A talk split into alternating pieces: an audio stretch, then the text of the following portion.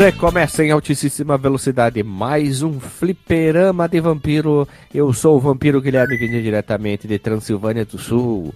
Junto comigo, ela que vem do outro castelo aqui do lado, brandando quatro dentes caninos em cima e seis caninos embaixo. Ela, Lily Carmila. Ou podia ser Lilith também, vampira. Ah, ó, gos- gostei. Acho que eu posso ter uma nova alcunha aqui no podcast. Ah, então deixa eu mudar o meu nome. Então eu sou o Boris, lá da novela da Globo, lá, o Entrevista com o Vampiro. Mas eu devo fazer uma correção, senhor Guilherme, que tudo Ah. bem que esse é um personagem fictício, Lilith, mas eu mesma nasci sem dois incisivos laterais. Nasceu faltando peça, Lili? Pera aí, nós estamos falando sobre caninos, não incisivos. Mas aí tem um, Beleza. mas tem um problema nos vampiros, gurizada, antes de terminar aqui. Por que, que os vampiros usam os caninos se eles são um vampiro? Eles não deveriam usar, do- usar o dente o vampirino? O dente deles? Que pariu. Mas, co- como tu tava falando de dentes, eu só queria dizer que os meus caninos são os meus segundos dentes na boca, na parte de cima. É. Eu, e a Eu podia uma ter nascido. Peraí, peraí, peraí. Ele, ele, nós temos uma peculiaridade muito engraçada, eu e a Lili. Eu, pelo meu lado, quando eu nasci, eu puxei pelo lado da família do meu pai, onde que tem os dentes muito largos, muito largos no sentido para esquerda, para direita, para cima, para baixo, em todas as direções, x, y, z. Raízes extremamente longas, então quando eu tenho sinusite, eu tenho dor de dentes em todos os dentes de cima, e quando ele sai é difícil. Então eu tive que tirar dentes para ter supostamente na época o dentista falou espaço para todos os dentes. Então, em vez de ter 28, eu tenho hoje 24 dentes. Eu tirei os quatro pré-molares e os quatro cisos, então eu tenho 24. E a Lily é a única pessoa na minha vida que eu conheço que tem dente ímpar. Em vez dos 32 tradicionais, ela nasceu com 31, é isso? Não, é pior ainda. Não, teoricamente, ao invés dos 32, isso seria contando os sisos, né? Eu nasci com 30, porque eu nasci sem os dois incisivos laterais, e eu tirei mais alguns, mas que isso somaram números ímpares. Aí eu tenho 25. É. Mas, é, podia ser pior, pelo menos o dente tem 32, não? Ah, Ai, acontece, né? E pra finalizar, ele, quando ele tá disfarçado, se transforma em Felipe Massa, piloto da Ferrari, o vampiro que voa pela noite. Cara, eu queria ser o André Matos, porque o cabelo é quase igual. Ah, o cabelo é quase igual, verdade, né? Bem parecido, comprido e liso, né? Então, vindo diretamente da Transilvânia de São Paulo, o nosso querido dublê do Felipe Massa, Rodrigo Resch. Rasgando na curva pra falar desse ótimo joguinho de plataforma Rasgando? com. é, corrida. Com, com- não, com os melhores power-up e os piores inimigos. Um plataforma de vampiro, pode ser? Pode. Um, um Ó. vampiforma. Isso. Pra você que tá estranhando a minha, minha voz, é que estou gripado, não estou com Covid, peguei ano passado. Estou bastante gripado, tô, é, problema na voz, problema no nariz, dor no corpo. Como eu falei pra ali, eu tenho metade do meu corpo que dói, Hash, sabia? Porque eu outra metade. Também. Ah. eu também. Na verdade, é muito ruim, né? Ficar gripado. Todo o corpo dói. Tu vai mijar, o xixi sai quente, aí tu estranha, cheiro de remédio, tu, tu sente sono assim, tu pisca o olho. Tu dormiu dois minutos nem nota, né, cara? É, eu ia dizer, metade dói e a outra mais ainda. Pode ser. Então vamos fazer assim, gurizada. Vamos, vamos morder uma, uma pescoço das nossas vítimas, ou melhor, como é que, é que chamavam o pescoço? Os italianos chamam, Lili? Pescoço? Como é que é a. Ah, depois eu tento lembrar aí como é que os italianos chamam o pescoço. Então vamos Pra lá. mim, minha mo- avó chamava de colo. Não, não é isso aí. A minha tia chamava o nome ali, os parentes. Mas tudo bem, uma hora eu lembro aí. Vamos ver até o final do podcast. Então, roda a vinheta. Se você quiser enviar um e-mail para a gente, você manda um e-mail para contato@fliperamadeboteco.com. Se você quiser entrar no nosso Facebook e o nosso Twitter, é facebook.com/fdeboteco e o Twitter também é twitter.com/fdeboteco. O nosso grupo do Telegram é t.me barra fliperama de boteco. E você pode também ajudar a gente lá no Padrim com algum dinheiro, alguma verba que você possa em padrim.com.br barra fdb. E roda a vinheta.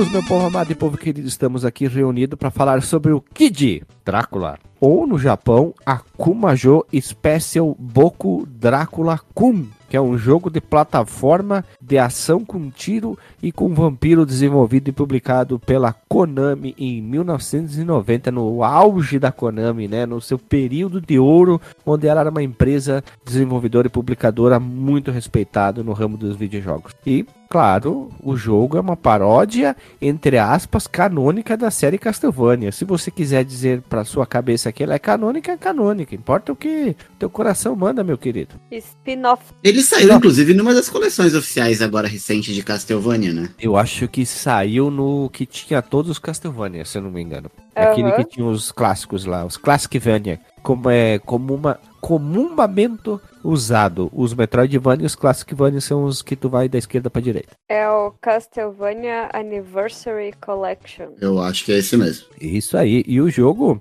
foi feito pro Famicom, mas foi portado digitalmente em 16 de março de 2019 para o Play 4, Sony, Switch e Microsoft Windows como parte da coletânea aniversário de Castlevania. Então a gente veio corrigir aqui. E nessa coleção o jogo saiu para todas as regiões e, e foi aí que foi chamado de Kid Dracula. Eu vou chamar de Dracul porque é melhor, né? Porque era o nome do Drácula na época dos, da- das, das livrarias do mundo lá, quando ele gostava de empalar os seres humanos. Ele não tinha nada pra fazer, ele, ah, acho que hoje eu vou empalar alguém, né? Então vamos lá. E ele saiu dia 19 de outubro de 1990. Lili, tu que é boa nas contas, esse ano ele faz quantos anos o jogo?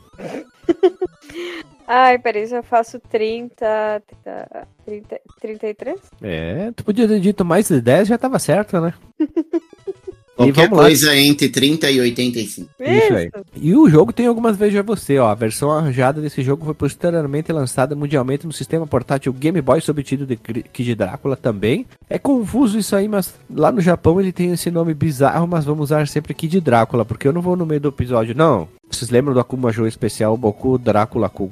É que se tu procurar por Kid Drácula na internet, ele vai cair mais como o 2 do que como o próprio a como a Special Boku Drácula Kun.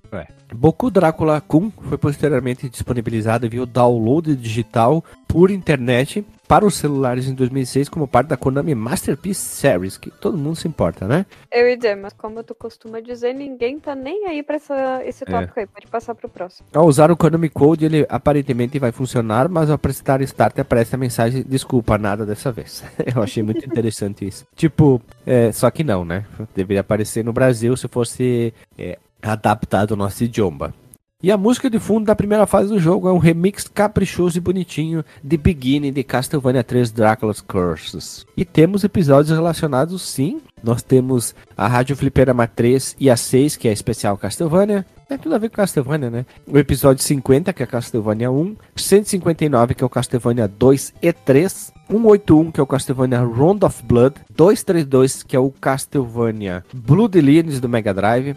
Bora pro Flipper 28, que é o Castlevania The Adventure, o primeiro do Game Boy clássico. E também o 266, que é o Super Castlevania 4, meus irmãos. Tá na hora aqui desse episódio, desse podcast, perdão, falar novamente de Castlevania. Só tenho isso pra dizer.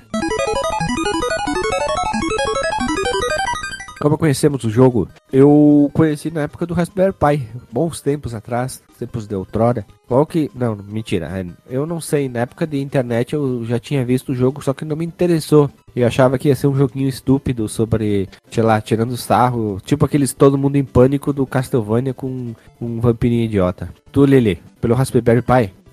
Foi, mas não foi pra gravação do podcast, olha só. Milagres É. acontecem. É verdade. Eu joguei, sei lá, quando a gente tava procurando jogos no Raspberry Pi e assim foi. Eu lembro que a gente jogou, jogou junto, né? Uhum. E tu, Hash? Eu joguei na primeira metade dos anos 90. É uma versão japonesa alugada, mas eu acho que como a galera não pegou o cartucho e tava com o nome japonês, ninguém sabia direito o que que era. Na caixa que eu peguei da locadora tava escrito Castlevania Kid. Então eu conhecia ele como Castlevania Kid mesmo, e não como, como Kid Drácula. É, joguei no Turbo Game original na, na época. Olha só, Castlevania Kid. Castlevania Kid. Acho que tem até um cartucho, eu vou procurar aqui ao longo da gravação pra ver se eu acho ele. Kid. Eu digitei no Google aqui, ele veio o Kid Drácula.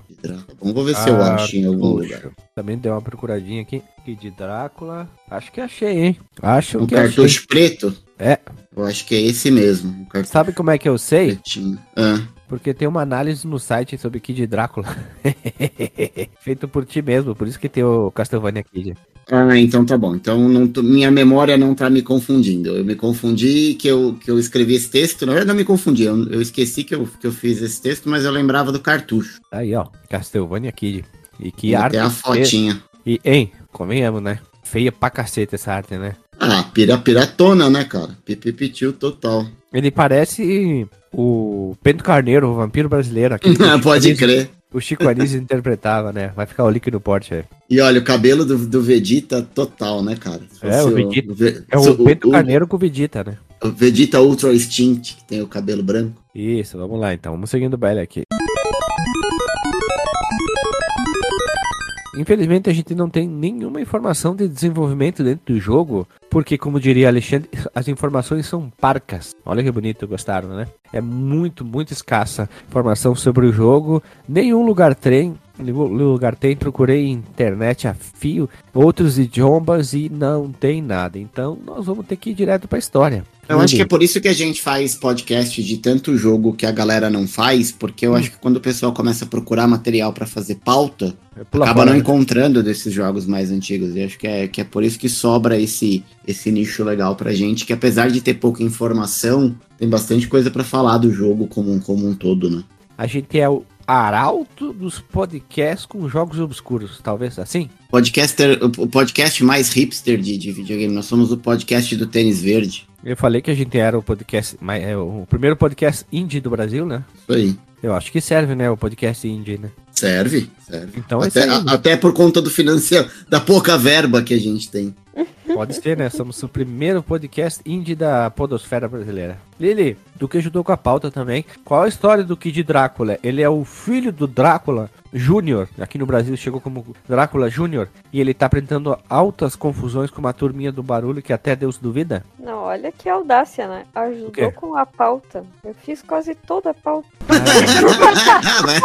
Toma essa. pra começar bem. Tá, É que me não- perdoe, mas aqui- o quesito ajudou com a pauta, podia ser assim, eu fiz umas partes, tu fez, eu dei um tapa na pantera e tu deu aquela turbinada, famoso botão de Nox pra deixar a pauta super agressiva, né? Tá, mas é só porque não teve treta até então entre nós. Todo podcast tem que ter Entre eu e tu? isso. É só pra criar, é, como é que é, uma tretinha na internet e a gente ficar, olha ali, eles, é, é, corte do podcast, eles começaram a falar e brigaram, assim, coisas assim, né? É muita sem Bom. vergonha. O nosso simulador de vampiro aqui, né? Ó, gostei, hein? Que isso daí eu- alguém que alguém puxa aí de onde é que eu comecei com essa história de jogos de simulador aí. É Caterpillar, né? É, mas eu não Caterpillar sei. é um simulador de retroescavadeira que é um simulador de vampiro. né? É, mas eu não lembro em qual podcast eu puxei o Caterpillar. É, É um ti- simplesmente é um eu achei esse. Ah, pessoal, eu que eu achei sem querer esse jogo no Game Boy Advance e falei pra Lily jogar e agora tá ali, ó. Foi eu que alimentei esse monstro aí. E, inclusive, acho. Alimentei esse monstro. Acho um absurdo a gente não ter gravado ainda sobre ele, mas tudo bem. Enfim, Kid Drácula, o autoproclamado rei demônio, filho do Conde Drácula. Por isso que ele é o Kid Drácula, no caso. Kid, criança, Drácula, Conde Drácula. Entenderam, né? Acorda. Sim, querida professora. A gente podia chamar ele de, de Alucardinho no Brasil. Alucardinho. Eu acho bem melhor. Eu vou adotar essa nomenclatura para a próxima leitura, continuamento da leitura do texto aqui. Mas ele acorda de um longo sono apenas para descobrir que o dinossauro Galamorte desafiou ele. Tipo assim: Oi, Alucardinho, quero te desafiar. E aí ele acordou dos, dos- da sua Não, não, não, hibernação. Ele falou, ele falou, bora lá, X1. Cinco minutos sem perder a amizade. É isso aí. Ah, é eu e o Gui todo dia, isso aí. tipo isso. Ai, meu Deus. Continuando. Ele pega então a capa do pai e cabe ao Alucardinho partir em uma jornada para poder destruir o monstro e retomar o seu trono. A história é assim, bem basiquinha. E ainda eles transformaram. Pera aí, eu é, raciocinar aqui. A história diz assim: o Alucardinho tava lá de boa, dormindo na lagoa não, porque ia rimar, não pode, ele não tava dormindo na lagoa não. Ele tava dormindo de boa, e aí veio o Galamoth. E disse assim, ó, bora ali brigar? Só que tem um problema, meus povos. O Galamoth é aquele chefão egípcio que aparece no Sinfonia da Noite, lá no Sanfoneiro da Noite. É um puta de um chefe muito foda. Então, logo, todavia, entretanto, ele é canônico dentro do universo Castlevania. Logo, temos Drácula com dois filhos. Eu vou deixar uma imagem no link no post que eu achei na internet do, de uma arte oficial do que seria o Galamoth, tá? É um tanto quanto mangazeiro demais, né? É bonitinho. Parece? É, é tipo mangá, sim, bem carinha de mangá. É uma mistura de King Kong com. Unicórnio, porque tem um chifre. É. Ele, ele lembra um pouco aquele estilo de arte das, das capas dos jogos do Mega Man, né? E no É, Japão, também. claro. Bah, imagina, imagina o Kid Drácula se fosse feito por um artista americano. Eles iam transformar ele num Power Ranger. Ah, certeza. Imagina, o, o, o cara ia receber o, o briefing, como os caras Briefing, falam né? no mundo A corporativo. o briefing. deadline. Não é deadline, como é que é a linha? É endline. É, ele, ele, ele ia receber um briefing pra fazer um draft da arte e, e essa arte os caras iam falar pra ele, olha, esse cara aqui, o, o herói do jogo é o filho do Drácula. Imagina como é que não ia sair esse desenho. Nossa, se o Mega Man saiu um cara segurando um revólver, a revólver, né, imagina aqui, né? Então acho que se- eu gostaria de ver isso, hein? Eu gostaria de ver isso. Preciso ver isso. Melhor definição. Obrigado. Beijo de luz. Passaram bem. É, e aí, voltando lá pro negócio do Castlevania, canônico ou não, enfim, o, o Galamoth, ele também é responsável por iniciar os eventos de Castlevania Judgment. E por isso que, de alguma forma, criou essa conexão do tipo, é canônico, é... E meio que ficou meio como um spin-off mesmo, né? É, e pra quem não sabe, o Castlevania Judgment é aquele baita jogo de luta do Castlevania, onde... Castlevania, não Castlevania. Parece eu falando. É, só que esse Castlevania parece que todo mundo levou uma misturada com Hellraiser e umas coisas sadomasoquista muito exagerado. É mais gótico do que deveria ser, por incrível É, que pareça. eles Parece ser passaram- bizarro isso. Né? Eles, eles passaram, a linha do, do excesso, né? Eles É. são lá pra frente, né? Tem, É um, muito tem um, um- um lance daquela galera de, de roupa de borracha. É sadomasoquista, meio Hellraiser, meio Cenobita. Muito Aquelas esquisito. Isso, a Maria é uma, uma lolita com umas roupas super sexy, com um cajado da Sakura Card Captor. A Shanoa virou uma uma, pa, uma padrezinha, uma freira, uma freira, não, uma freira toda encabuladinho de um filme pornô. Sei lá, virou tudo isso, sabe? Ficou muito, muito, muito, muito japonês demais. Você já, todo mundo já usou esse termo, né? Muito japonês, então Japonesou. Japonesice Ai, total. ah, Não é à toa que esse jogo é um fiasco, né? Esse jogo é um fracasso. Pra quem não sabe, eu vou deixar bem rapidinho aqui, ó. Vou procurar aqui Castlevania Shopping. No caso, a opção de shopping. Ele tá uma média, esse jogo, de 200 a 300 reais. Ele é exclusivo pro Nintendo Wii. Pra vocês verem que acho que quem comprou não gostou, quebrou. Porque a única, única forma dele custar tanto esse jogo. O pessoal não ter gostado e quebrado. né? Eu, como sou um, um grande fã de Castlevania, gostaria de ter o jogo não pra jogar, mas como um item de colecionismo. né? Talvez dar uma jogadinha só pra eu sentir que a coisa é uma merda. Mas tudo bem, segue o baile aí.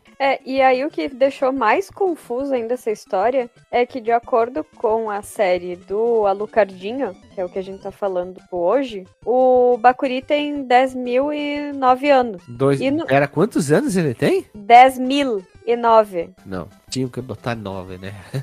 É, é, tu vai entender daqui a pouquinho. Não, não, ele não tem 10 mil. Não, não, não é 10 mil. Ele tem 10 mil e 9. É, esses 9 são bem importantes. Dentro dos 10 mil anos faz muita diferença. Tem umas Ah, rugas não, extra. sim. É, é, a gente não pode esquecer que a Konami faz isso, já fez isso com outras franquias. O Parodies é uma franquia de jogo de tiro muito boa, por sinal, que parodeia os próprios jogos de tiro dela. Então é famoso pela Konami. Talvez a gente encontre, exclusivo do Japão, outra franquia que parodeia a sua própria franquia. Isso é legal, eu gosto disso, eu aprovo. É, e daí, isso 10.009 anos aqui no Kid Draco. E em Castlevania Judgment, o Galamoth envia o Time Reaper, que é a Dona Morte, né? Time Reaper? Não. É o rapper. Isso. Não, podia ser o coletor de tempo. É o Eminem. Isso. Rap God, Rap God. É isso aí. Sabe quem que canta mais rápido que o Eminem? O Chaves. Não. Wake up. Wake up. O, o Slipknot. Não, cara. É o System of a Dawn, cara. A música. System of a Dawn. Wake up. Nossa, eu jurava que era do Slipknot. Não, não, esse é System of a Dawnson, cara. Ele envia a Dona Morte, o rapper ali, pra 10 mil anos ao passado. Então o Alucardinho teria 9 anos. Ah, então no jogo ele tem 9 anos? Não, ele teria 9 anos lá no Judgment. Ah, no Judgment. Por isso que ele não tá no jogo. É, sei lá. É que daí teria problema, né, com a lei do, do menor, né? Espancamento do menor, né? Sim, porque tu, é, tudo bem que o japonês bota um filme pornô em que um tentáculo penetra uma mulher. Mas tudo tem limite, né? Bater em criança não dá, né? Por isso que tem 10.009. Exatamente. Nossa, os, os japoneses são muito japoneses, né, cara? Eu sei que essa minha frase ficou muito sem sentido, mas é a pura verdade. Né? Os japoneses são japoneses demais às vezes, né? Concordo. Parte da história do jogo é isso. Tipo, não tem mais nada. E aí ele vai lá lutar contra Ah, o, podia criar o uma nova, né? unicórnio. Contra o Godzilla de chifre. Isso. Aqui, ó, pedi pro chat GPT criar uma história melhor pra nós aqui. E de Drácula acordou em uma manhã ensolarada e decidiu que queria aprender a andar de bicicleta. Ele correu até o seu castelo, que agora era uma enorme esco- escola de monstros, e pediu ao professor de educação física que ele desse uma bicicleta. Ah, deixa assim, é muito longo, ele não para de escrever o texto, deixa.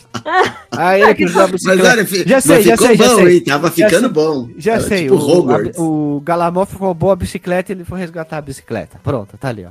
Isso Pelo menos aí. tem um motivo pra sair no soco. Sim, tem um monte. Ele foi resgatar a bicicleta encantada que tem asas. É que tu devia ter pedido pro chat GPT uma história só com seis linhas, não ficava mais fácil. Boa, pera aí, ó. Deixa eu ver bem se tá vendo. Em seis linhas. Boa, Lili, tu foi esperta. Por isso que tu vai direto na Esperto Lanche. Aqui, ó. Kid Drácula acordou em uma manhã ensolarada e decidiu que queria construir um robô gigante para ajudá-lo a conquistar o mundo. Ele passou o dia to- todo trabalhando na oficina do castelo, martelando e soldando peças de metal. Finalmente, ele conseguiu construir um robô enorme com braços e pernas poderosos. Kid Drácula subiu no topo do robô e gritou: Ninguém pode me parar agora. Mas então, um exército de unicórnios apareceu do nada e começou a atacar o robô com raios mágicos. Kid Drácula lutou bravamente, mas acabou sendo derrotado pelos unicórnios. Ele se levantou, sacudiu a poeira e isso parece um forró, decidiu que precisava de um novo plano para conquistar o mundo. E aí ele fez a bicicleta e o o Galamoff roubou a bicicleta. Pronto. É por isso que na capa então tem o unicórnio. Isso, nossa, robô e unicórnio no mesmo texto ficou sensacional.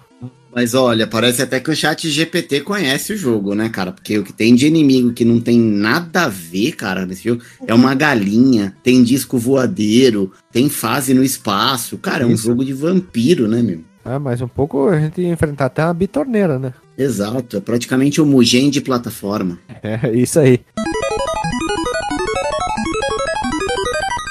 Jogabilidade, meus irmãos e irmãzinhos. Jogabilidade simples do, do Kid Drácula. Ele tem o poder de disparar projéteis mágicos pra frente, pra cima ou pra baixo e pulo. Só que ele tem um quesinho de Mega Man também, pois a gente derrota os chefes ao longo da fase e aí a gente vai ganhar um, como se diz, um item que a gente vai poder disparar nas próximas fases que a gente pode usar.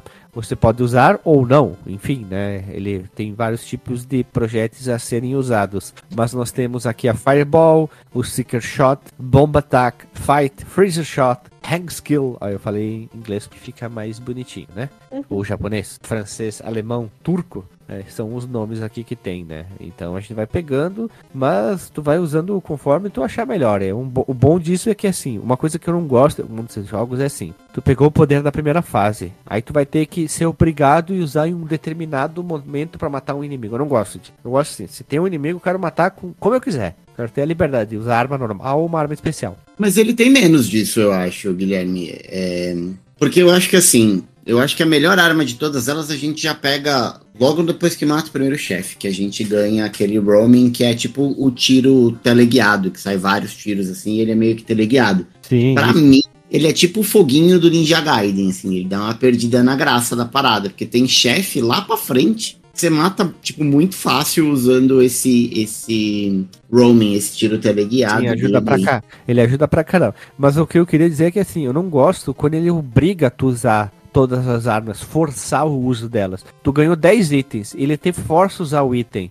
Mas exemplo, ah, eu queria simplesmente atravessar essa tela pulando. Por que, que eu não posso atravessar pulando? Por que eu não posso caminhar? Por que, que eu não posso matar o inimigo só com um tiro normal? Daí ele força pra dizer assim, viu? Tu vai usar todos os itens e armas que tu ganha no jogo. Tipo um- uma utilização, vamos dizer, artificial dos itens, né? É, eu, hum, enfim, eu acho que Mas aqui não tem, tá? Aqui não tem. Eu, não- eu só tô dando uma, uma, uma, uma reclamada de jogos que tem isso. Tipo o Mega Man. O Mega Man tu pega o poder dos, dos robôs, né? Se tu é bingoludo, tu pode matar todos os robôs sem, só usando a Buster, sem usar os poderes deles, né? Isso que é legal. Joia, aqui também é assim, né? Era isso que eu ia dizer, eu não percebi muito isso de ter que usar, assim, salvo um momento ou outro que você tem que alcançar uma plataforma que você não Ah, alcança, sim, você tem que tem virar voar. morceguinho, né? É, do, Mas do aqui tem o Mega resto- Man quando tu pega o, o Rush Oil, todos os poderes Uhum. do Rush pra pular, pra atravessar o negócio. Eu só não gosto quando eles exageram demais, né? Mas aqui tá bem legal, bem suave. Só tem que abrir um, um parênteses. É, é, hash, tu entendeu como é que funciona as fases bônus? Ah, cara, é, eu entendi depois, depois de, de adulto. Porque quando eu era criança eu peguei em japonês, eu não entendia bulhufas do, do que tinha que fazer. Mas Tá, eu entendi. Vamos chegar, é, ali, tá? vamos chegar ali. Primeiro vamos continuar aqui da, da jogabilidade, né? O bom do- dos jogos do Nintendinho que é assim, a grande maioria é pulo e ação, né? uhum. E eu, eu salvo os jogos como o nosso querido Castlevania que tem pra cima é ataque. Então o Kid Drácula é assim também. Então, É, eu só não gosto do, do Kid Drácula que você tem que ficar usando o Select pra trocar os poderes. Isso pra mim é ruim, é um botão que, que não deveria ser usado. Ah, eu, eu, eu acho que podia ser ou no menu de pause, como é no Mega Man. é, e se talvez quisesse deixar mais dinâmico, podia colocar a combinação de botão pra baixo e o botão de arma, por exemplo. É que pra baixo ele abaixa, né? É. Talvez pra cima e o botão de, de ação podia trocar. Agora, eu vou te dizer uma coisa. Que a primeira vez que eu joguei, eu sabia como voar. A segunda vez que eu joguei, eu não sabia como ser morcego. E eu fiquei muito irritada, porque eu me senti muito burra. Tu não conseguiu virar o Mugerso? Não. Não É virou que, o quê? ele, é que ele não o quê? voa em linha reta, né? Ele vai meio subindo ou descendo. Meio bêbado, né? O morcego bêbado. Mas o É. pior, Morcego o, bêbado, né? o pior de tudo é que eu não sei, existe, tipo assim, algum botão, ah, alguma coisa que a gente faz que ele vira morcego, porque eu não consegui virar morcego. Você não conseguiu nem se transformar? Não. É só você carregar o tiro. É, do seguro, tiro carregado pula pra facilitar e ele vira o Mugerso. O tiro carregado do Mega Man é aqui o Mugerso. Só que ele é o Muguerço que mordeu o João Canabrava, né? É, porque ele tá completamente tchuco, né? Esse não passaria no, no bafômetro, né? Certeza que não. Ah, tomou... Não, não, não, ele não é bêbado. Como ele é um mugercinho, um vampirinho, tomou todinho demais. Mas o que eu Melhor, melhor, pera aí, ele, desculpa. Ele chupou sorvete no Amento Bobos, que nem naquele episódio do. Acho que é do Do Bob Esponja. Bob Esponja, que ele fica bêbado de sorvete, ele fica todo. Pode falar. Não, é que o que eu achei muito engraçado é que a primeira vez que eu joguei eu consegui virar morcego. E a segunda vez eu simplesmente, tipo, não consegui. eu me senti muito burra. Muito, muito, muito. Não, é só isso aí mesmo. Tu tem que segurar o tiro carregado aí tu vira o Mugerso. E aí tu controla o voo do Mugerso, que ele parece literalmente o vampirinho do Mega Man. Aquele do Mega Man X, que aparece um que dá vida normalmente. Sim, na fase do tio Pinguim. Agora, esse jogo, ele é muito Mega Man feelings, assim, tipo, É. você tem pedaços de fase que lembra muito Mega Man com as escadinhas, você tem um- uns tecos de fase que é, um- é um- é umas coisas meio robóticas, assim, tipo, você vê que é construído como se fosse é, alta tecnologia, então Sim.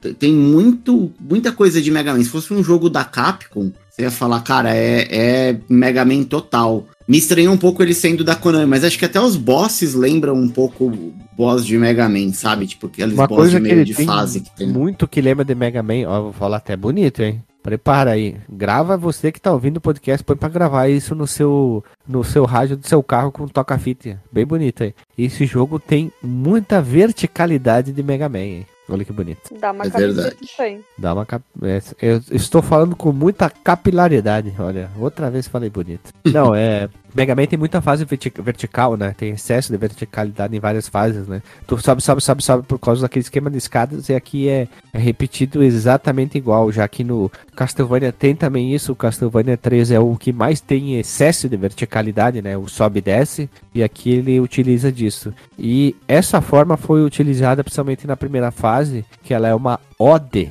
ao toda a franquia Castlevania, já que tu anda pelos principais fases, vamos dizer assim, do Castlevania, né? O, o início do castelo, tem a torre do relógio, ah, esses momentos bastante cruciais da franquia Castlevania, junto com a música e a subidinha para a sala do, do Drácula, só que em vez do Drácula a gente tem o fantasma, é, o fantasminha camarada lá pequenininho que depois fica gigante que tem uma suástica na cabeça, né? Hum, que não tem nada a ver com a suástica nazista. pessoal. Isso aí, é verdade. A suástica para religiões budistas é uma suástica diferente. O desenho, o lado que ela tá virada é diferente. Se você for num templo budista, você vai ver alguns desenhos de suástica, mas ela é ao contrário. Não tem nada a ver com o símbolo nazista, ele é um símbolo religioso. É, inclusive, tava até aqui como um Veja Você, que ela foi removida nos portes, né? Mas no Japão ela é chamada de manji. E ela representa a criação, ah, os templos e santuários em mapas, né? Tipo, seria a localização dos templos e santuários nos mapas. A direção para onde ela, a- onde ela aponta seria a direção disso. Bem como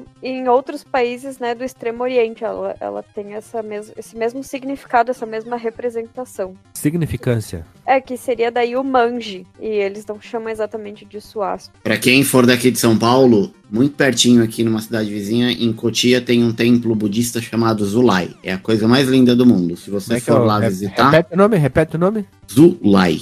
Zulai, isso aí. Se vocês visitarem, vocês vão ver várias suásticas e eles colocam inclusive alguns panfletos explicando que não é a suástica nazista, e sim o símbolo que foi desvirtuado durante a Segunda Para Guerra aquela Mundial. tiazinha do zap dizer, tá vendo? Olha ali, né? Coisa do demônio. Eita, faz essas coisas, isso é coisa de satanás. E aqui no Rio Grande do Sul, pra quem tem interesse, já vou. Ah, ô, a gente podia ser patrocinado, né? Puxa vida! Só faço propaganda nesse podcast, não, não tem um patrocínio. A Por gente isso que a gente é indie. A gente podia é. ter patrocínio numa marca de chimarrão, pelo menos, né? Tomar um Pois chininho, é, né? mas vou, vou falar igual. Tem o templo budista de Três Coroas. Dizem que é lindíssimo. Ainda não fui, mas já vi foto. Podemos ir, podemos ir lá fazer um, um joia, né? Agora eu fiquei Eu te- brava porque a gente tem patrocínio. É. Puxa vida. Pessoa humana, você que tem dinheiro e quer apoiar o nosso podcast, se você procurar no chat GPT como os principais podcasts de jogos antigos, nós aparecemos entre os cinco primeiros sempre. Então ajude a gente, por favor. Mas de eu, querer- eu acho que a gente tá errado numa coisa. A gente tem que começar a fazer foto desse- desses momentos, né? A gente faz uma fotinho e, tipo assim, marca esses locais, porque senão eles não vão saber, eles não vão nos escutar, né? E marca. E além de ser o primeiro podcast com legenda, a gente vai ser o primeiro podcast com foto. É, e vou te dizer mais. Quer dizer, em primeiro lugar, deixa eu dizer uma coisa. Eu acho que a gente podia summonar o Dr. Marcos Mello. Eu acho que a gente devia summonar ele agora, acordar ele do sono profundo da Ah, hibernação ele é o Kid Marcos. e chamar ele. eu só acho. Isso, claro. E, É, e Essa daí. risada que você está ouvindo é nosso querido vampiro. Abdul Helsing Marcos Mello, né? Oi, é nóis, cara. E, e eu tô voltando, voltando de uma aventura aqui no Acre pra conseguir água. Ai, caraca, Marco. E, e eu achando que minha vida tá difícil. Pois é, maluco. Mas pelo visto ele conseguiu. O Hash tava vivendo por É. um período bem complicado aí. As- o prédio dele ali tá, tava desabando, aí veio o Superman pra resgatar. Foi bem complicado, né?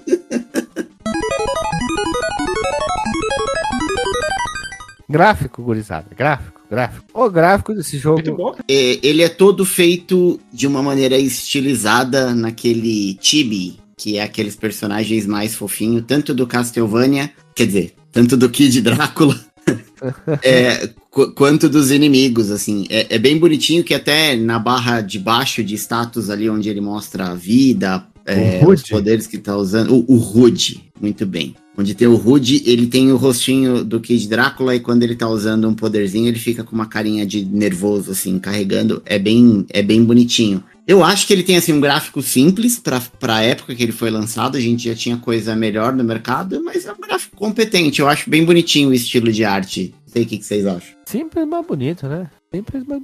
Ele não tem muitos detalhes de background, de, de, fundo, mas ele é competente no que ele se propõe a fazer, que é um jogo de paródia. Ele tem até meio que um, uns momentos lá que a gente enfrenta uma cabeça egípta, né? Por que, que não é, é um jogo que se inventa bastante? Até os minigame, que é doido, né? Eu só acho que ele é assim, muita cor chapada de fundo ele do cenário, como você falou, ele né? Tem. Assim como o primeiro Castlevania também tem, né? Ele, ele, me, ele, me, remete um pouco às fases do, do Castlevania 1 original, né? Onde tu tinha a fase lá, da primeira, que toca a música Vampire Killer, tu tinha os blocões que eram cores chapadas, algumas coisas ali no fundo que também, que também eram, né? Embora tivessem vários detalhes ali, né, e tal. É, se a gente pegar, por exemplo, jogos do NES de 1990, o que, que a gente tinha na lista, será, hein? De jogo pra gente poder comparar graficamente. Talvez Double Dragon 2, que era um jogo bem bonito. Tem Mega Man 3, cara. Ah, não. Já quebrou. Aí, aí você apelou. Gaiden 2. Ah, Mega Man também é Little,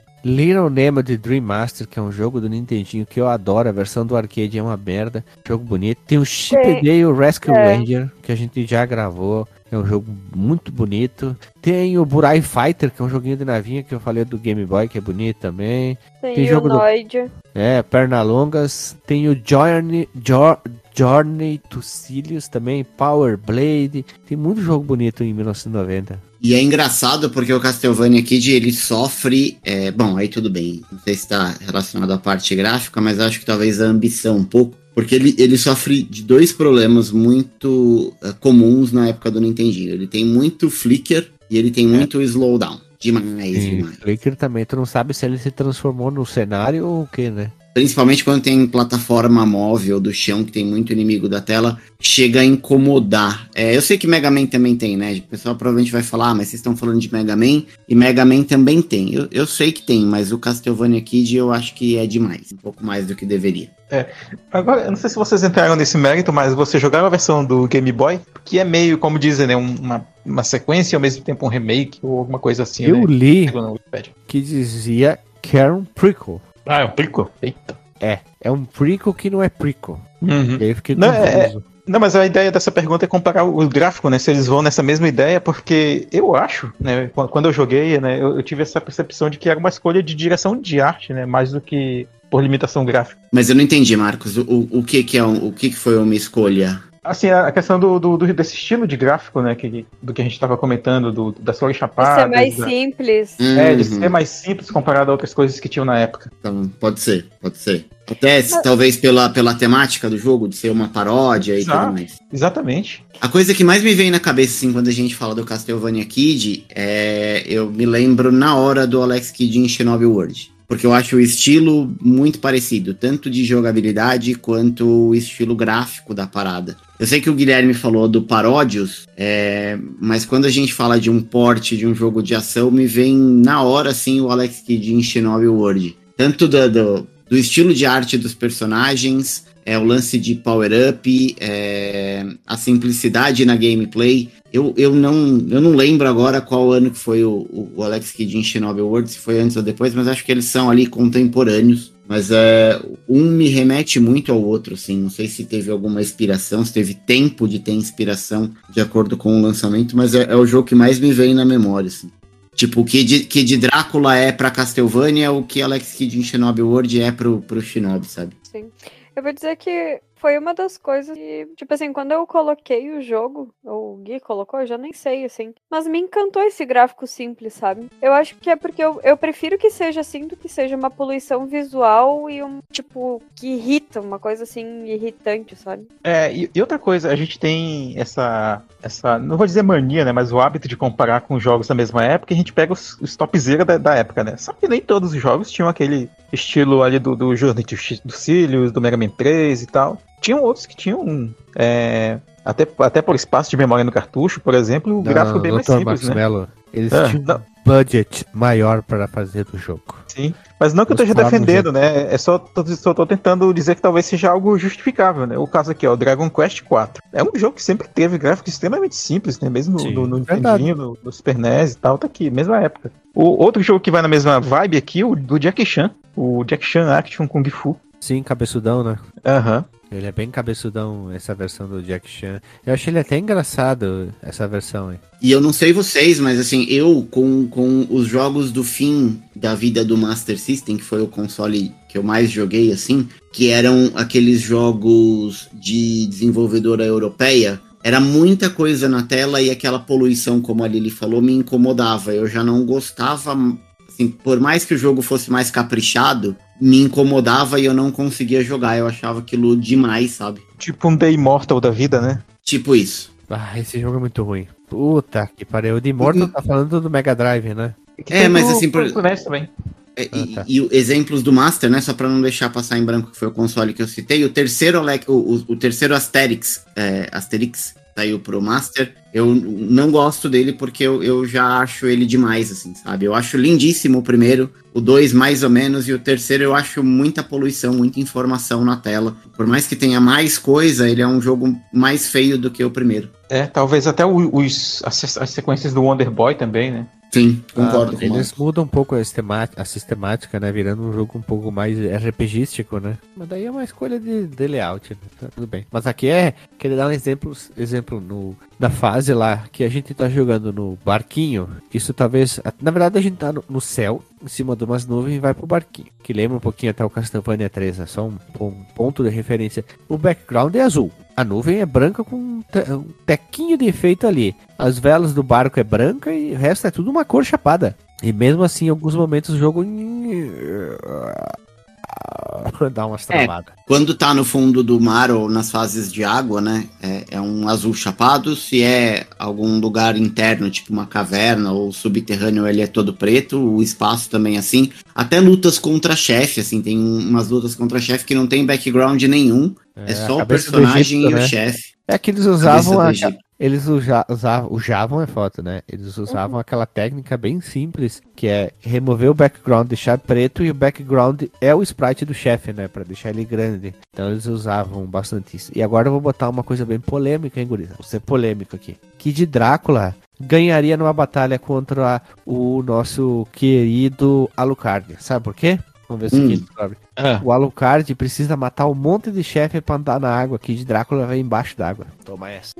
Ele leva a E não batalha precisa pra nem respirar. ele leva a, ba- a batalha pra baixo da água, o Alucard não tem o poder, porque ele ainda não pegou naquele jogo. O Kid, do o Kid Drácula fica de braço cruzadinho, dá dois fireball, mata o, que- o, Alucard, né, cara? Tá aí, Mas ó. tem uma desvantagem, né, o Kid Drácula. Ah. A hitbox dele é maior, né, mano? Que esse cabeção aí, pelo amor de Deus.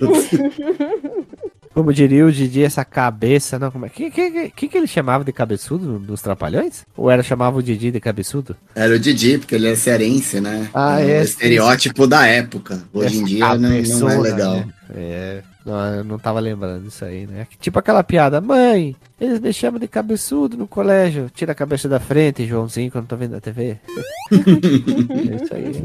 É, mas mesmo assim que de Drácula ganhava a batalha na água. Ele leva a batalha pra água. Ah, mas não sei o que. É que nem jiu-jitsu. O lutador que é bom na, no jiu-jitsu leva a luta do MMA pro chão e não fica na trocação. É a mesma coisa. Ele leva pro ambiente que ele domina. Ganhou. Porque de Drácula ainda tem capa. Pequenininha, mas tem. Alucard também tem capa, pô. Mas dele é pequenininha. O Kid Drácula pode pisar na capa grande do, do Alucard e dar um poder nele, né, cara? Olha ali, ó. Kid Sim, Drácula é um cara esperto, ligeiro, moleque. E se, e se o Kid Drácula for o Alucard?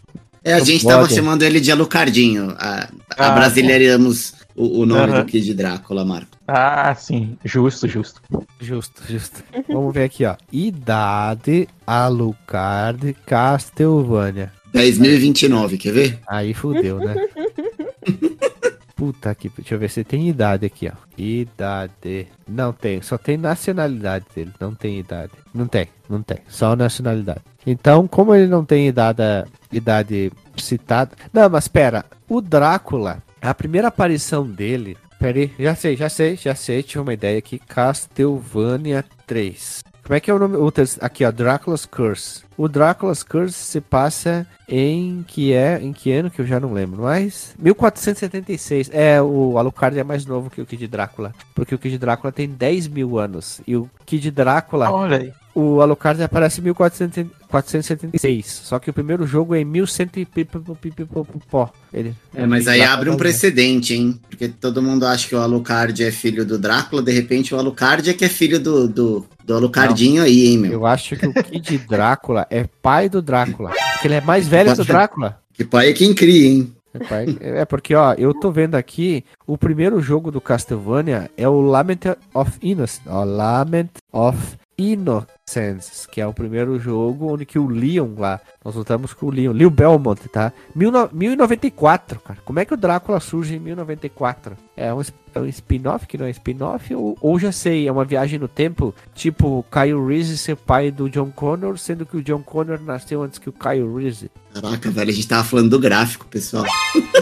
Eu, eu, não, assim, ó, esse- nesse podcast tem tanta viagem no tempo que, que a gente se perde. É que a gente tá falando do, da história do jogo no dentro do gráfico porque a gente viajou no tempo. Isso. Isso. Isso Me perdi na segunda curva, pessoal, desculpa. É melhor voltar, senão as pessoas vão achar que a gente tá usando remédio pra glaucoma. É minha gripe, eu tô tomando muito remédio, acho que eu tô chapadão, né? Eu também tô achando. Quando eu tomo expectorante, eu fico chapado, cara. Então deve ser isso aí. Mas acho que sobre o gráfico é isso, assim. Ele é um sim, gráfico sim. simples, né? Mas bonitinho. Como diria o, o, o DJ, ele cumpre a proposta. É isso aí. Principalmente os chefes. Os chefes acho que tem um, um destaque especial. Todos os inimigos são bonitinhos, mas o carinho com, com os chefes é, é, é bem legal. A gente vai falar um pouco depois sobre eles no fase É. a fase.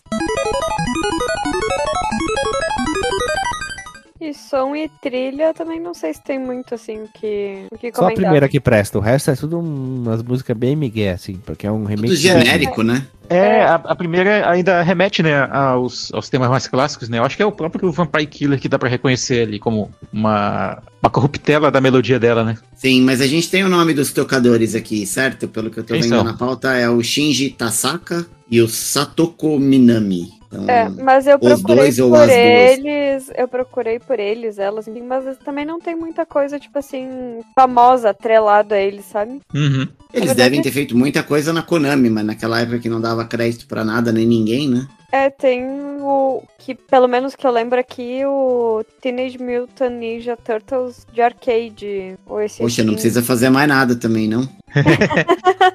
Mas é, tipo, o único, assim, que eu, que eu conheço, pelo menos. O que me Ah, incomoda não. um pouco é o- o- os efeitos sonoros, eu não gosto muito, assim, sabe? E uma coisa que eu reparei hoje jogando, eu não sei se, se é exclusivo da versão que eu joguei, ou se tem na japonesa também, porque ele dá um gritinho quando ele toma um hit. E eu não lembro de ter ouvido isso na versão japonesa. Um samplezinho de áudio, né? É como se ele estivesse machucando quando ele toma um, um hitzinho. É, tipo isso. É, quando, eu, quando eu joguei, que eu peguei marrom traduzida, que eu comprei legalmente, é, eu percebi esse, esse sample aí de, de voz aí. Eu, eu não tinha percebido. Ou é, a- sei lá, minha memória tá meio fraca. Eu não lembrei, não Ah, lembrava que eu tá tinha um escrito a análise no Do site. marrom americana, não tem grito, não. Então, É, talvez não, a gente tenha é.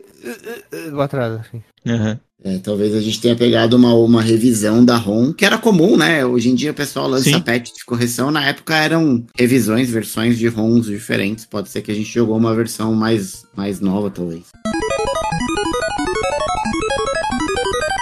Vamos aqui no fase a fase aqui do, do nosso Drácula Kun. A primeira fase é o Castelo do Kid Drácula, né, que o chefe aqui são os fantasmas do Halloween, que tem um, um manji barra suástica na cabeça deles. E só que, bem, vamos já comentar sobre esse detalhe aqui, né? Esse E- daí a gente até tinha comentado antes sobre não Ah, ser as plásticas mesmo. Mas, dá mas chablau, vocês devem ter comentado que e- e- e- essa aparência deles aqui é muito daqueles caras da Ku Klux Klan. Ah, Até- é, Sim. não, Não falamos, mas é verdade. é, é o que eu ia falar agora. Ah, ah, ah, é que não falamos, mas sim. Pois é, é, é muito, cara. Quando eu cheguei, e eu nem tinha notado esse símbolo na cabeça ainda, eu tava enfrentando os caras, daí eu falei, nossa, é um fantasma, né? Daí eu falei, não, esse não é um fantasma, não, cara, o que que tem que estão fazendo aqui? Aí chegou o chefe, o, o, o, o pai dele, né? Tem um pequenininho que tem frente, aí vem grandão, né? E aí quando chegou o grandão, eu falei, ah, não, os caras estão de sacanagem, velho. Botaram. É porque ele tem um capuz, né? jogo. Você vê nitidamente É. que é um capuz que ele É tá um usando. capuz, né? cara. Eu falei, não, cara, esse cara botaram o Ku Klux Klan no jogo. Aí depois eu vi que eles tinham um, uma suástica na testa. Falei, ah, velho, o Japão é muito, é muito sem Japão. limites. Não, o É. Japão É é hardcore. A melhor Uhum. definição. O Japão é muito Japão. É a melhor É definição que tem. É, pois é, aí é, uma curiosidade aqui, minha, na verdade, quando eu tava jogando essa fase, eu achei ela muito parecida com a fase do Hitman, do Mega Man 2, assim, a, a paleta de cores dela, os, os blocos, né, os tijolinhos nas fases e tal. Assim como na segunda fase, não sei se vocês querem fazer mais algum comentário sobre a primeira. Não, já que tu falou só de Mega Man, a arma que você ganha, que é o Roaming, que é a arma Ah, é verdade. teleguiada, ele lembra aquela arma do. que também chama Roaming Missile, se eu não me engano. Que é a arma que você ganha do, do polvo do Mega Man X. Sim, pode crer, verdade. É verdade. E, e- e vai mais um paralelo com o Mega Man, né? Quando termina uma das fases, aparece lá, lá You Got, ah, o nome da arma que tu conseguiu, sabe? Depois, olha só, só faltou as musiquinhas do, do Mega Man. assim, quando tu O Kid Drácula é mais Mega Man do que aquele Mega Man Legends. Ele é mais Mega Man do que Castlevania. Muito mais até, eu acho. Ah, sim, também, concordo. É, vamos aqui pra fase do Airman. Opa, não. É a Attack of the Thundercloud. E, cara, quando eu joguei essa fase, falei, não, é pro- os caras pegaram muito cópia do, do Airman, do Mega Man 2. Tem os inimigos aqui, tá- tem o, o próprio estilo da fase, né? Que tem essas plataformas flutuantes e tal. Tem uma seção onde tem os caras com um raiozinho que eles jogam em ti, que é, eu achei muito parecido também com os inimigos que tem lá na fase do Airman. E que são retomados no próprio Mega Man, na série, lá na fase do Cloudman, que é o, o que tem uma nuvem na, na cintura. E aqui o chefe é um frango. E quando- eu só lembro do, do, do, do- do. Comitê Revolucionário Ultra Jovem. E tinha- eles falavam frango quando eles ficavam putos. Não sei se vocês lembram. Não, mas agora você entregou a idade, senhor Cruz. Cruz, cruz, cruz. Pois é, e. Agora, detalhes aí sobre a luta do chefe? Faz tanto tempo que eu joguei que eu nem lembro mais. Basicamente, tipo, ele dá uma voadora pra baixo pra te atacar, né? E ele joga uns pintinhos. Ah, é, é verdade, é verdade. De três Eu em achei- três ele vai soltando e, e te persegue a hora que ele dá um rasante de cima pra baixo. Mas tem uma coisa que eu acho fantástica, que quando a gente acerta ele, tipo, os olhos do frango, tipo, vão pulando pra fora. E quando mata, ele fica peladinho, É, Ah, é? Aham, é verdade. tem penas. fica depenado. Depenado. E, ó, mais um veja você aqui, ó, curiosidade. O Eagle Eagle Sabnosuke, um chefe inimigo da série Paródios. Ah, lembrei desse bicho aqui. É um pássaro semelhante que também usa uma cartola do tio Sam. Sabe aquela cartela? Cartela? aquela cartola que tem na cabeça do Super Sam, lá do Chapolin? Aquela lá. E que também pode ser combatido por Kid Drácula. Que ele é um personagem jogável, né? é, em alguns jogos da série Paródios. Pra quem não lembra, o, o Dráculazinho ele aparece lá como uma navezinha para você selecionar. Ah, bem, mas enfim, considerando que ele é o, Alucard ou o Drácula, o que quer que seja aí da família dos vampiros, faz sentido ele voar, né? Ele pode até virar morcego aqui, inclusive. Eu só queria saber qual que é a fissura dessa galera do Japão com os Estados Unidos nesse jogo especificamente, porque tem essa da, da águia aí, que, que remete, na verdade, à águia com a, com a cartola do tio Sam, e a gente vai falar também do boss, é, que é a Estátua da Liberdade um pouco mais pra frente, então não Ah, sei é. qual que é a pira ou qual que é a relação do, do Kid Drácula com os Estados Unidos. né? Uma vez que ele é um jogo bem japonês, né? Vamos para a terceira fase, então, que é o, o estágio 3, que é a fase aqui do Bubble Man. Mais uma referência ao Mega Man. Cara, não é possível que. é, é, eu percebi isso assim que o, que o Dráculazinho entrou na água, cara. Eu falei, o ah, pulo é olha- igualzinho, né? A falta de é- gravidade é igualzinho. é igual, tem, tem tipo aquelas plataformas com, com inimigos que ficam circundando ela, né? Que são esses sóizinhos com caras de, de feliz, com um olhinho puxado. É, tem espinhos no teto, espinhos no chão, por que não? Esses espinhos eles matam de uma vez. Tem aquela física, Igual né, Mega Man? É igual Mega Man, aquele pulo é, bem flutuante. E o chefe aqui é o Alien Soap Octopus. É o polvo alienígena do sabão, algo assim. E aqui eu tenho que frisar mais uma vez o meu ranço por fase aquática. Ah, mas essa fase ela não é legal mesmo, não. A física dela, ela poderia ser um pouquinho melhor. E esse chefe é chato. Eu achei esse chefe muito chato, esse, esse polvo aí da, da bolha. Ele fica dentro de uma bolha, né? Fazendo movimentos maioria de, de, de- na diagonais, nas diagonais. E a gente tem que tentar acertar ele enquanto ele tá passando, né? Pelo personagem. E às vezes, nesse vai e vem, ele acaba te acertando. Por isso que ele chama soap. É de sabão, ele tá dentro de uma bolha de sabão. A bolha de sabão. É, pode crer. Mas é chato. É, é chato. Esse é chatinho. Na fase 4, tem aqui a fase do Iceman, que é a fase do gelo aqui do, do jogo, os bloquinhos aqui de, de gelo clássicos, a do fundo chapado, completamente azul. Inclusive, falando do fundo chapado, a fase da, da água é outra coisa que me deixou meio, meio consternado. Ela é toda. O background dela é todo azul, né? Aquele azul bem. Quase aquele azul calcinha, né? Esse tom de azul, não sei Uhum. escrever. Além do fundo azul, a única coisa que caracteriza, que caracteriza um pouco que tá debaixo da água é umas algas pretas, assim, bem vagabunda. Eu ia Hum. dizer que essas algas ali, meu Deus do céu, né? Coisa de preguiçoso, de quem não fez Eu o trabalho. Eu É fiz bem. no Paint elas, com certeza. É, Dá pra fazer no demais. Plant essa- essas coisas aí, sim. Tá.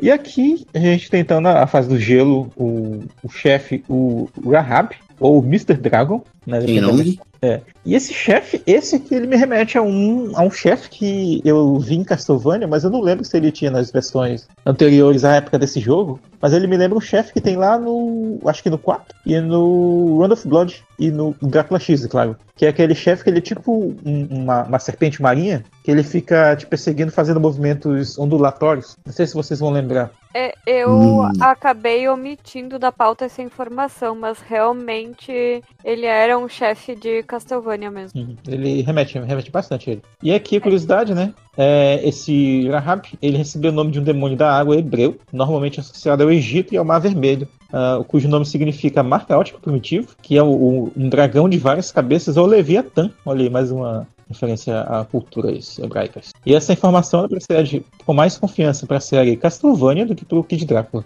Pode falar. Não, porque pro Castlevania ele é mais parecido com esse Rahab do que o próprio do Kid Draco. Tipo, na, na- no Castlevania eu acho que ele é tipo o que? Um peixe? Não chega a ser um dragãozão. Na fase 5, que é uma fase de cidade, eu fiquei surpreso quando eu vi essa, essa- esse tipo de cenário aqui no jogo. E o chefe aqui é a Estátua da Liberdade, a Lady Liberty, a deusa aí da, da liberdade. Eu acho que é assim que eles colocavam na, na tradução não oficial, que foi o que eu joguei, né? E é o chefe, eu não lembro muito bem como que é a batalha dela. Lilian, como que, como que era? Na verdade, quiz? ela. É isso É aí, quiz, ela né? leva pra um quiz. Ah, é, pode crer, pode crer, agora eu lembrei. Oh, E eu que na essa- época joguei a versão da ROM japonesa, cara, era tudo aleatório. Eu simplesmente respondia e rezava pra passar. Tá, Aham. e aí eu vou ter que dizer. Depois a gente até fala melhor sobre os minigames em si, do porquê que eu e o Gui a gente também não entendeu nada. Apesar de ter jogado na versão, ah, tipo, traduzida, né?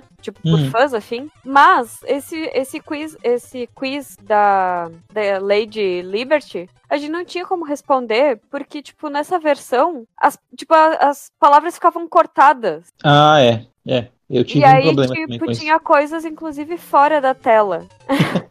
e, É, eu- aí, e aí a gente não sabia o que responder. Sim. E aí, então, vamos para a fase número 6, que é a do Egito, cujo chefe aqui é o Tutankhamun. Que eh, eu achei relativamente simples essa batalha.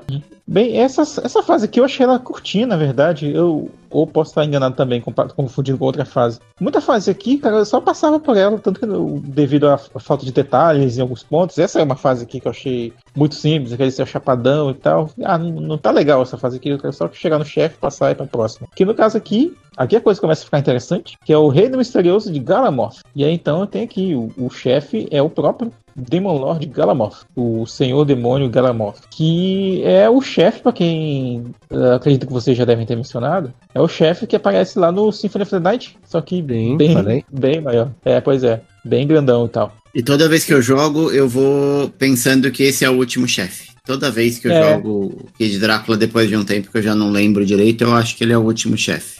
Pois é, ele, ele aparece de novo né, na última fase, não é o último chefe que ainda. É, e aí até vou falar, ô, veja você aqui, que tanto no Alucardinho, que a gente tava comentando, tanto, quanto, tanto na versão Game Boy quanto que estamos falando hoje, depois de derrotar o Galamoth, eu até escrevi errado aqui, Garramoth, louca. Tanto faz, não, está certo também. É, O japonês ele fala Garamoth. É, Ou Garamoth. né? Lili, teu nome em japonês seria Ririan. Lirian. E- ah, Eririan. Ou Lirian.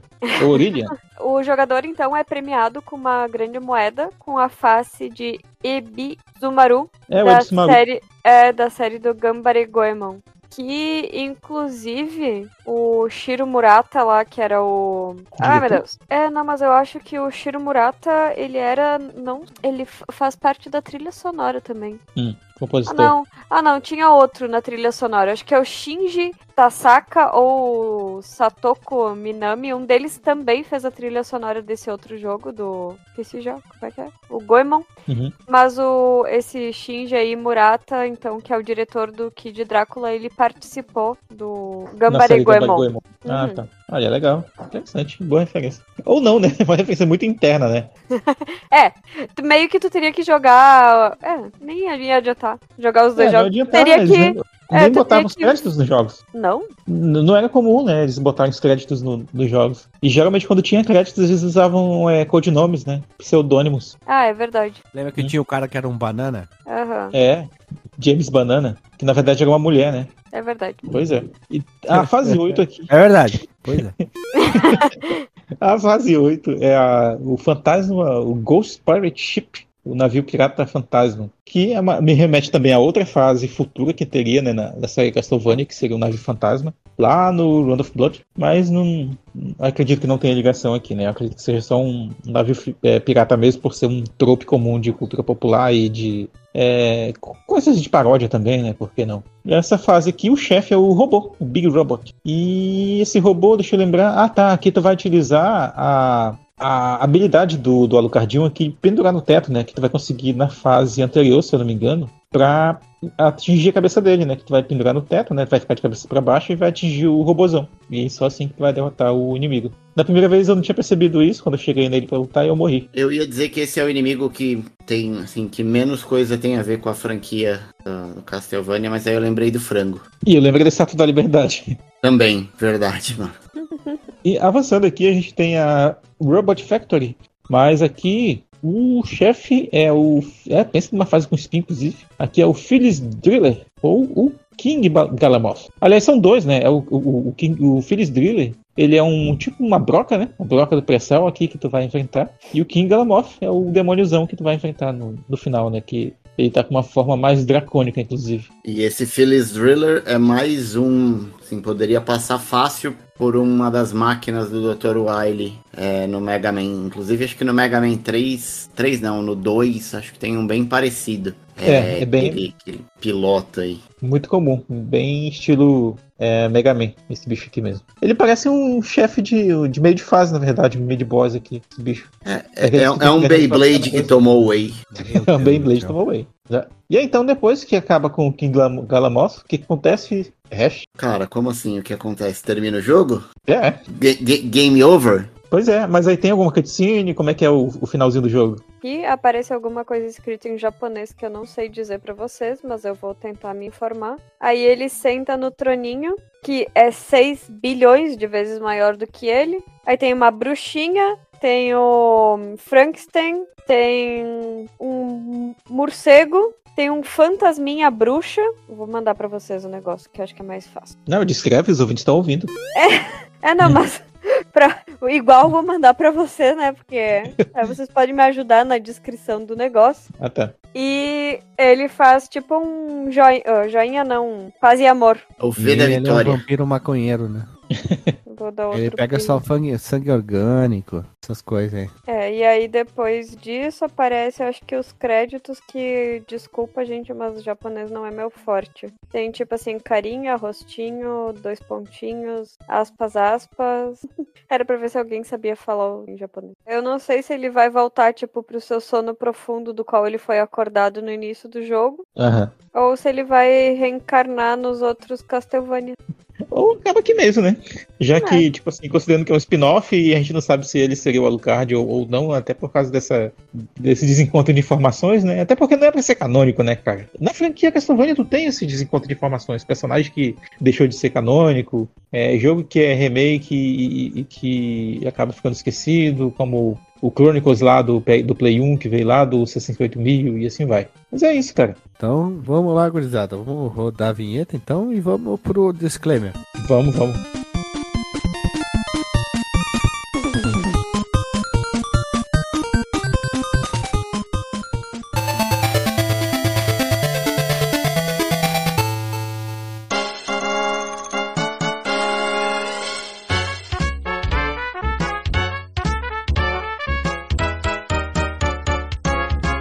Voltamos à vinheta, meu povo amado e povo querido. Hash, qual é o teu disclaimer? Vamos lá, pessoal. Fazia muito tempo que eu não jogava, eu não consegui jogar até o fim agora para gravar para pauta, é, por um erro meu mesmo. Eu ainda gostei de, de revisitar, mas ele tá menos gostoso de jogar do que eu me lembrava. Eu ainda acho ele um jogão e deve ser jogado, mas eu acho que ele tem alguns problemas de jogabilidade. É, eu acho que os comandos não respondem muito bem ao controle. É, aquele lance que o Guilherme comentou de ter um milissegundo de delay quando a gente aperta para pular, eu percebi isso também. E algumas fases, como aquela que você vai para o espaço numa plataforma, você tem que ficar pulando de uma plataforma para outra. Aquilo atrapalhou demais aquele recurso que era usado em muitos jogos da época de você tomar um dano e dar um pulinho para trás. Isso me incomoda também muito hoje e isso é bem presente. E tem um knockback chato, né? Tem, e, e num jogo de plataforma que você precisa de pulo preciso, principalmente na fase do metrô, que é muito rápido e você não pode perder o, tempo de pular, senão a plataforma te empurra para fora da tela, me atrapalhou um pouco isso. Tenho algumas ressalvas, mas ainda assim é um, é um baita jogo, é muito divertido. Ele não é muito difícil, dá para terminar de boa, também não é muito longo, uma horinha dá para terminar. Eu recomendo jogar hoje, mas a gente precisa lembrar que ele é um jogo aí, como ali ele fez as contas, né, de 33 anos e a idade pesou um pouco para ele. É diferente de você pegar Caramba. um Mario 3, um Mario é, um Super Mario Bros. e jogar hoje que você fala, cara, ainda tá impecável. Esse você joga e, e, pensando em algumas coisas que poderiam ser um pouco melhores. Mas ainda assim é um bom jogo. Vamos lá. Tudo, Dr. Marcos Mello? Muito bem. Indo pro jogo, né? É, é um jogo bacana. Assim, apesar de tudo, é, eu diria que vale pelo menos a pena conhecer ele. Eu acho que que eu daria para ele seria um Veja Você. Porque ele tem ideias legais, mas é, infelizmente alguns pontos dele, assim, de jogabilidade, principalmente como o Hash comentou, acabam deixando a experiência não tão palatável quanto ela de deveria ser ou quanto poderia ser, né? Principalmente pro NES. Uh, acho que uh, a gente poderia talvez fazer um Bora Flip em algum, em algum momento. Ou não, né? Em relação à versão do Game Boy. Mas a, a questão do knockback, o, a própria questão da, da, resposta dos comandos, ela poderia ser mais precisa. É, o que mais que eu estava rejogando, eu percebi que não estava legal. Ah, tá. O, a troca, a escolha das armas. Quando das armas. É das armas secundárias, né? Quando tu vai trocando lá. É, é um saco ter que apertar o select toda vez e aí tu percebe que tu passou da, da, do item que tu queria usar e tem que fazer tudo de novo. É, então tem coisas assim que ficaram no passado, né? Por, pela ausência de botões, pela ausência talvez uh, de ideias assim de, de, quality of life, né? Aquelas escolhas de qualidade de vida, né? Para facilitar a vida do jogador, né? E tal. Não era uma coisa que era padrão na época. E esse jogo ele representa bem isso, né? Que ele é um jogo para ser mais simples, mais fácil, mas devido às limitações de ideias de jogabilidade da época, ele acabou ficando um pouco mais datado. Mas é isso aí. Veja você, mas pelo menos vale a pena conhecer. E como deu para perceber, a palavra ressalva está ficando muito comum aqui nas nossas gravações de uns tempos para cá. Ele, tua vez. Eu vou concordar com o Dr. Marcos Melo e eu já tinha antes de tudo pensado no selo Veja Você. Porque ele é um jogo muito bacana, assim, divertido, né? Mas, assim, não tem a melhor trilha sonora do mundo, não tem um gráfico, assim.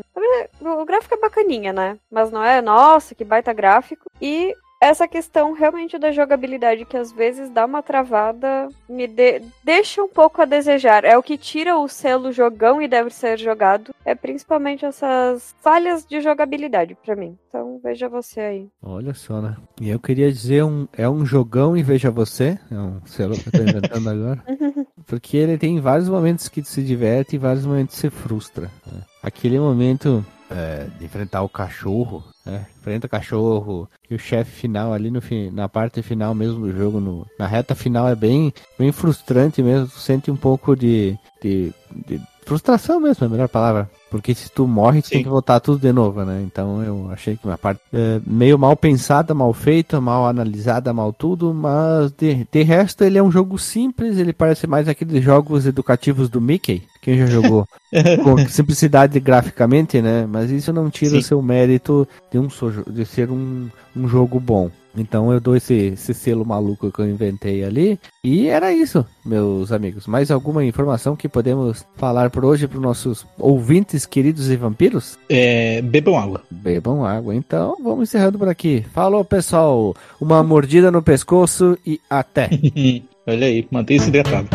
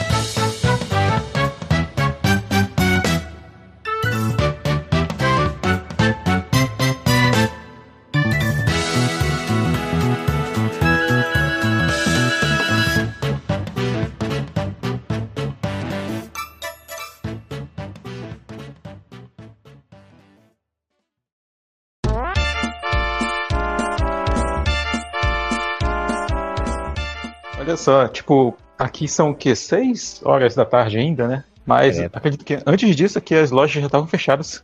E aí, Marcos, é, o, o- o ouvinte não, não sabe. Tu tá onde fazendo o quê? ah, tá Já verdade. que tu chegou agora. Eu vim passear em Rio Branco, cara. É, é- não é tão distante de Boca do Acre, né? Então, aproveitei Pessoas, dois- vocês dois estão dias de folga, ouvindo um podcast com uma pessoa estando no Acre. Pois é, né? Fisicamente, Ele- isso não é mentira. Fliperama de Boteco conseguiu. Chegamos a um ponto que jamais, nem o Jovem Nerd conseguiu isso. Nós Onde nenhum podcast jamais alguém teve, né? está lá no Acre agora.